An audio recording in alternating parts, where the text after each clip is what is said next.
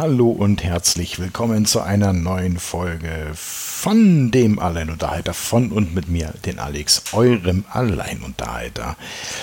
Ähm, ja, heute mal ohne äh, wissenschaftlichen Einstieg sozusagen, sondern ähm, ja, ihr wisst ja, ich bin umgezogen, beziehungsweise bin jetzt so in den letzten Zügen des Umzugs.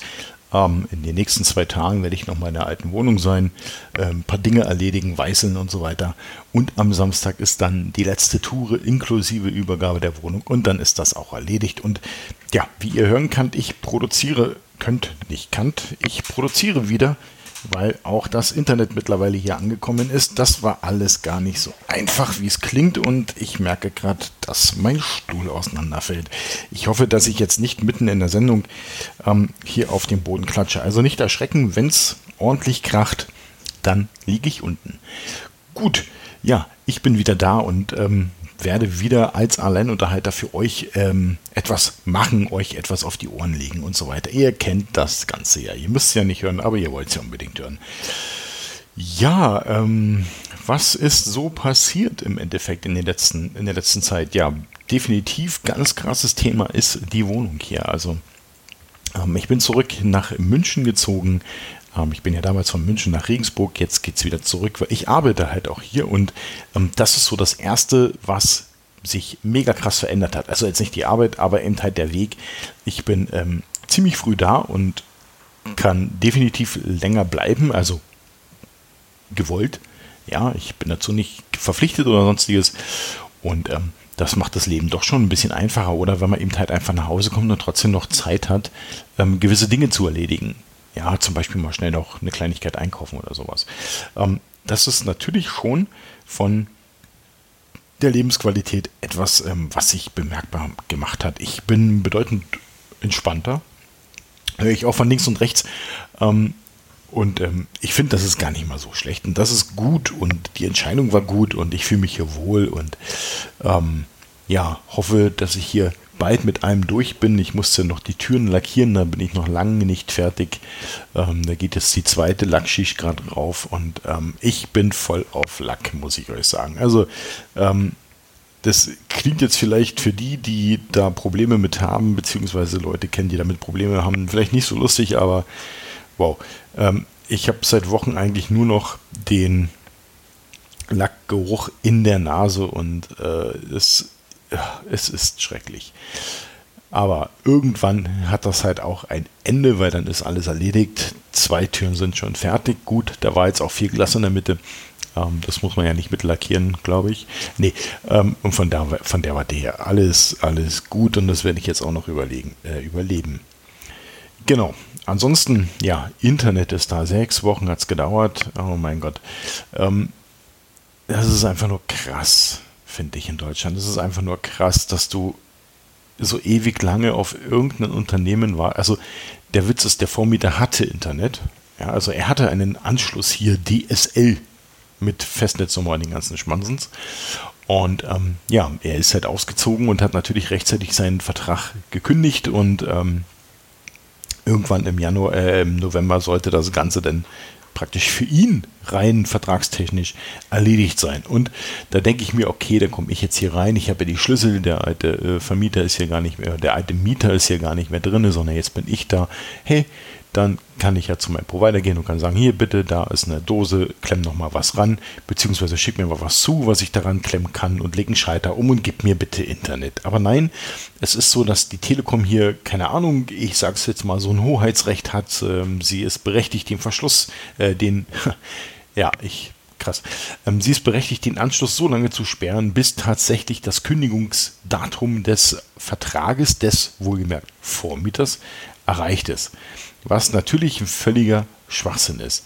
Also wenn bei dem praktisch ähm, das Kündigungsdatum erst der 15. November ist zum Beispiel, dann und der wohnt schon gar nicht mehr in der Wohnung, ja, weil ähm, jemand anders die Wohnung schon bezogen hat, dann ist es tatsächlich so, dass die Telekom den Anschluss einfach zulassen kann. Punkt. Ja, da kannst du einrechnen und machen und tun, was du willst. Das Ding ist zu.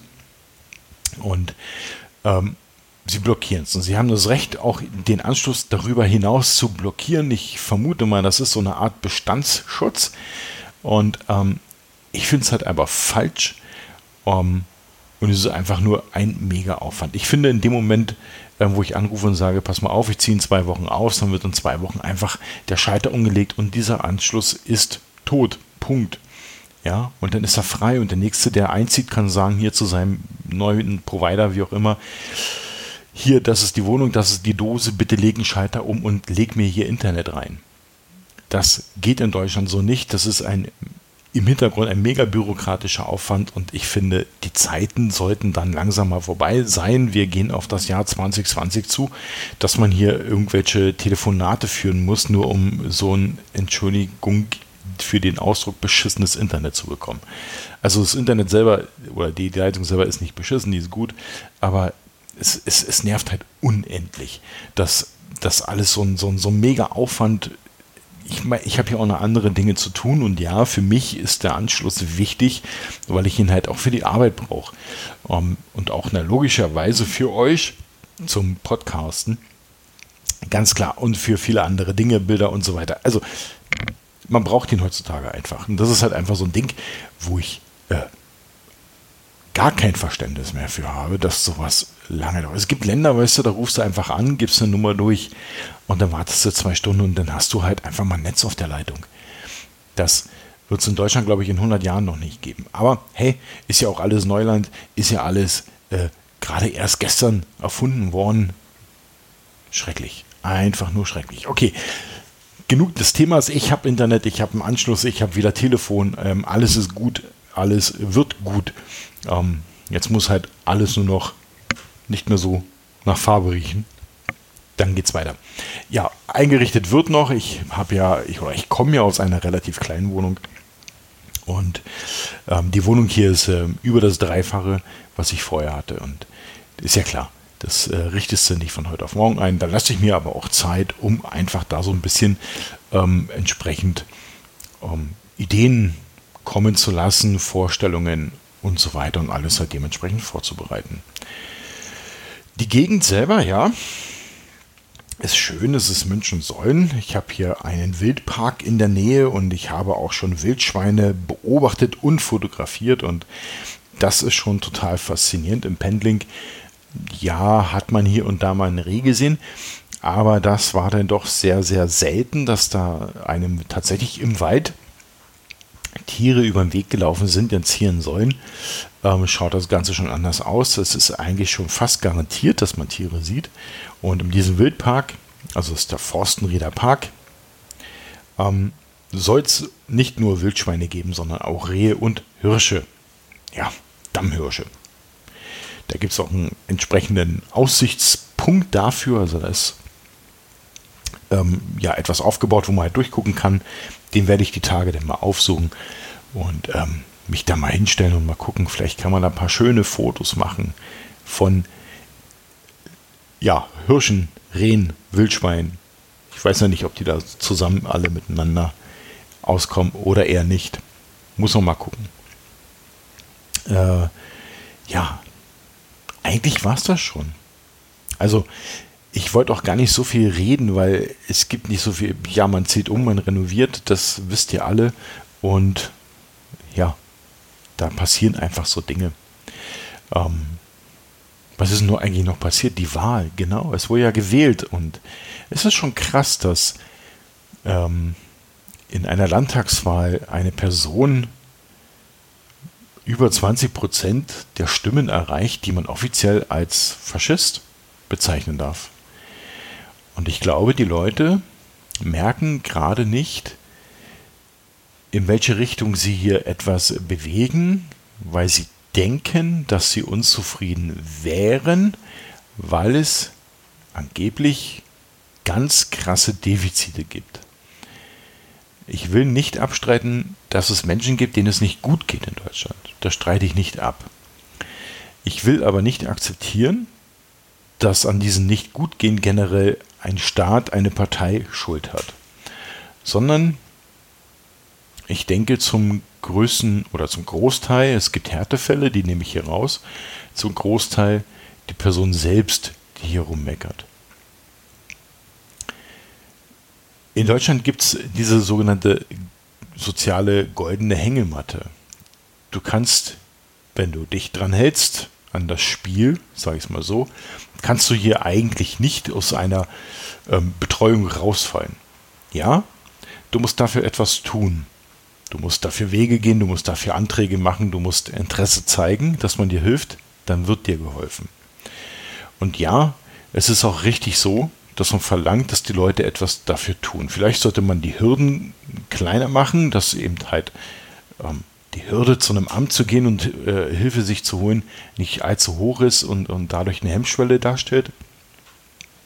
Aber nein, es ist nicht so, dass hier die Leute, dass es den Leuten hier unbedingt schlecht gehen muss. Ja. Aber ich finde es trotzdem krass, dass diese, ja, dass, dass diese Masse an Menschen so viel Stimmengewalt hat, so anscheinend so unzufrieden ist, ja, dann nimmt halt euer Leben in die Hand. Und nein, ist es nicht der Mensch, der eine andere Sprache spricht. Es ist nicht der Mensch, der anders aussieht oder eine andere Religion hat, der dafür gesorgt hat, dass du seit 20 Jahren nicht arbeiten gehst. Das war der nicht. Sonst hat andere Gründe. Das kann Strukturgründe haben in deiner Region. Ja, das sehe ich ein. Aber dann kannst du etwas tun. Du kannst etwas für dich tun. Und das ist, glaube ich, der Punkt, an dem wir vergessen haben, den Blinker zu setzen und mal abzubiegen. Und zwar etwas für sich selbst tun. Man kann sich nicht hinsetzen und erwarten, dass der Staat grundsätzlich, ich will hier den Staat nicht loben, um Gottes Willen, er macht Fehler und er hat Fehler. Überhaupt keine Frage. Und die muss man angehen. Aber der Staat ist nicht grundsätzlich dafür verantwortlich, in welche Richtung du dein Leben sendest. Oder schickst. Der Staat ist nicht dafür verantwortlich, an welcher Ecke oder an welcher Abbiegung du dein Blinker setzt und abbiegst oder eben nicht. Dafür ist er nicht verantwortlich. Ihr wollt mündige Bürger sein, das habt ihr auf euren Spruchbändern, dann seid halt mündig. Und mündig heißt aber auch, Verantwortung zu übernehmen. Verantwortung dafür zu übernehmen, was man selber macht. Verantwortung dafür zu übernehmen, wo man hin möchte. Verantwortung dafür zu übernehmen, was man sich für die Zukunft vorstellt und wie man diese Zukunft für sich selbst gestalten kann und vor allen Dingen Verantwortung für seine Kinder, für seinen Nachwuchs, für andere Generationen zu übernehmen. Ihr regt euch über Jugendliche auf, die den Arsch in der Hose haben, auf die Straße zu gehen und zu sagen, hier stimmt was mit dem Klima nicht. Die sagen, es kann nicht sein, dass wir immer noch aus Profitgier Verbrennungsmotoren benutzen. Die sagen, das, was hier in Deutschland als Umweltschutz deklariert wird. Ist ein Witz. Da regt ihr euch auf, die sollen lieber mal zur Schule gehen. Da habt ihr eine große Klappe. Da könnt ihr sagen, was, äh, was, was wichtig und was sinnvoll wäre. Aber euer eigenes Leben, das kriegt ihr nicht auf die Reihe. Da reißt ihr lieber den Arm hoch, weil es geht ja draußen oder es gibt ja draußen Menschen, die nach eurem Gutdünken ja, ja gar nicht hierher gehören sondern naja, die müssen ja alle draußen bleiben, weil die machen ja alles kaputt. Also es ist nichts kaputt gegangen, davon mal ganz abgesehen, über 300.000 neue Einzahler für die Rente und für die Sozialversicherungen, ähm, die übrigens auch euch bezahlen, euch, die ihr da draußen sitzt und meckert. Ihr müsst Verantwortung übernehmen. Und Verantwortung übernehmen heißt nicht, das Radikalste zu wählen, was auf dem Stimmzettel steht. Das kannst du machen, ist überhaupt keine Frage. Aber dann erwarte ich von dir, und ja, ich erwarte, dass du dein Leben verdammt nochmal in die Hand nimmst und uns beweist, dass du etwas machen kannst. Wir einfach nur ein Kreuz machen, weil es halt irgendwie cool ist, eine Nazi-Partei zu wählen, ist keine Verantwortung, das ist Mitläufertum. Das hatten wir alles schon mal. Das, ich sag's mal ein bisschen krass und ihr dürft gerne drüber meckern, ihr seid immer noch die Ossis. Ihr seid es immer noch gewohnt, vorne eine Partei zu haben. Ja, und ich bin selber Ossi eine Partei zu haben, die das Maul aufreißt, kluge Sprüche oder weniger kluge Sprüche äh, klopft und dann sagt er, ja, ja, passt schon. Und dann macht ihr euer Kreuz. Davon müsst ihr weg. Ihr müsst davon weg. Ihr müsst einfach mal Weitsicht beweisen. Und das beweist ihr nicht mit so einer Wahl. Das ist, ist kein Beweis dafür. Das ist einfach das, was ihr gewohnt seid, einer ja, einer sehr eingeschränkten Partei hinterherzulaufen, in der Hoffnung, dass diese Partei die einzige Partei wird, weil dann müsst ihr euch darüber keine Gedanken mehr machen. Aber ihr vergesst Folgendes, wenn diese Partei irgendwie an die Macht kommen sollte, als Beispiel, und ihre Aussagen sind ja ziemlich eindeutig, ja, dann sind es vielleicht erst die Ausländer, die wir abschieben. Und ja, da sitzen die Ausländer, die bereits eingebürgert wurden. Ja, okay, und dann geht es halt so Richtung Religion. Klar, erst die Muslime. Und ich wage es nicht auszusprechen, aber ich habe einfach die Befürchtung, dann werden es die Juden sein. Und dann geht es auf euch, liebe Christen. Ja, und dann geht es auf die, die nicht arbeiten gehen wollen, auf die, die nicht arbeiten gehen, gehen können. Das hatten wir alles schon mal. 33 bis 45. Schmarotzertum sind einfach mal nur so Begriffe, die ihr euch mal wieder in den Kopf holen könnt. Und genau dieser Weg wird eingeschritten werden. Eine radikale Partei, eine extreme Partei braucht auch immer eine Extreme, die sie durchsetzen kann. Vergesst das nicht. Und wenn alle Extremen, die heute on top in den Programmen und in den Thematiken dieser Partei vorhanden sind, erschöpft sind, dann bist du dran. Dann bist du dran, der hier ein Kreuz macht, weil er seit 30 Jahren nicht arbeiten geht. Weil er halt nicht will. Meine Gedanken dazu. Damit würde ich es auch belassen. Dann würde ich sagen, ich mache einen Sack für heute zu.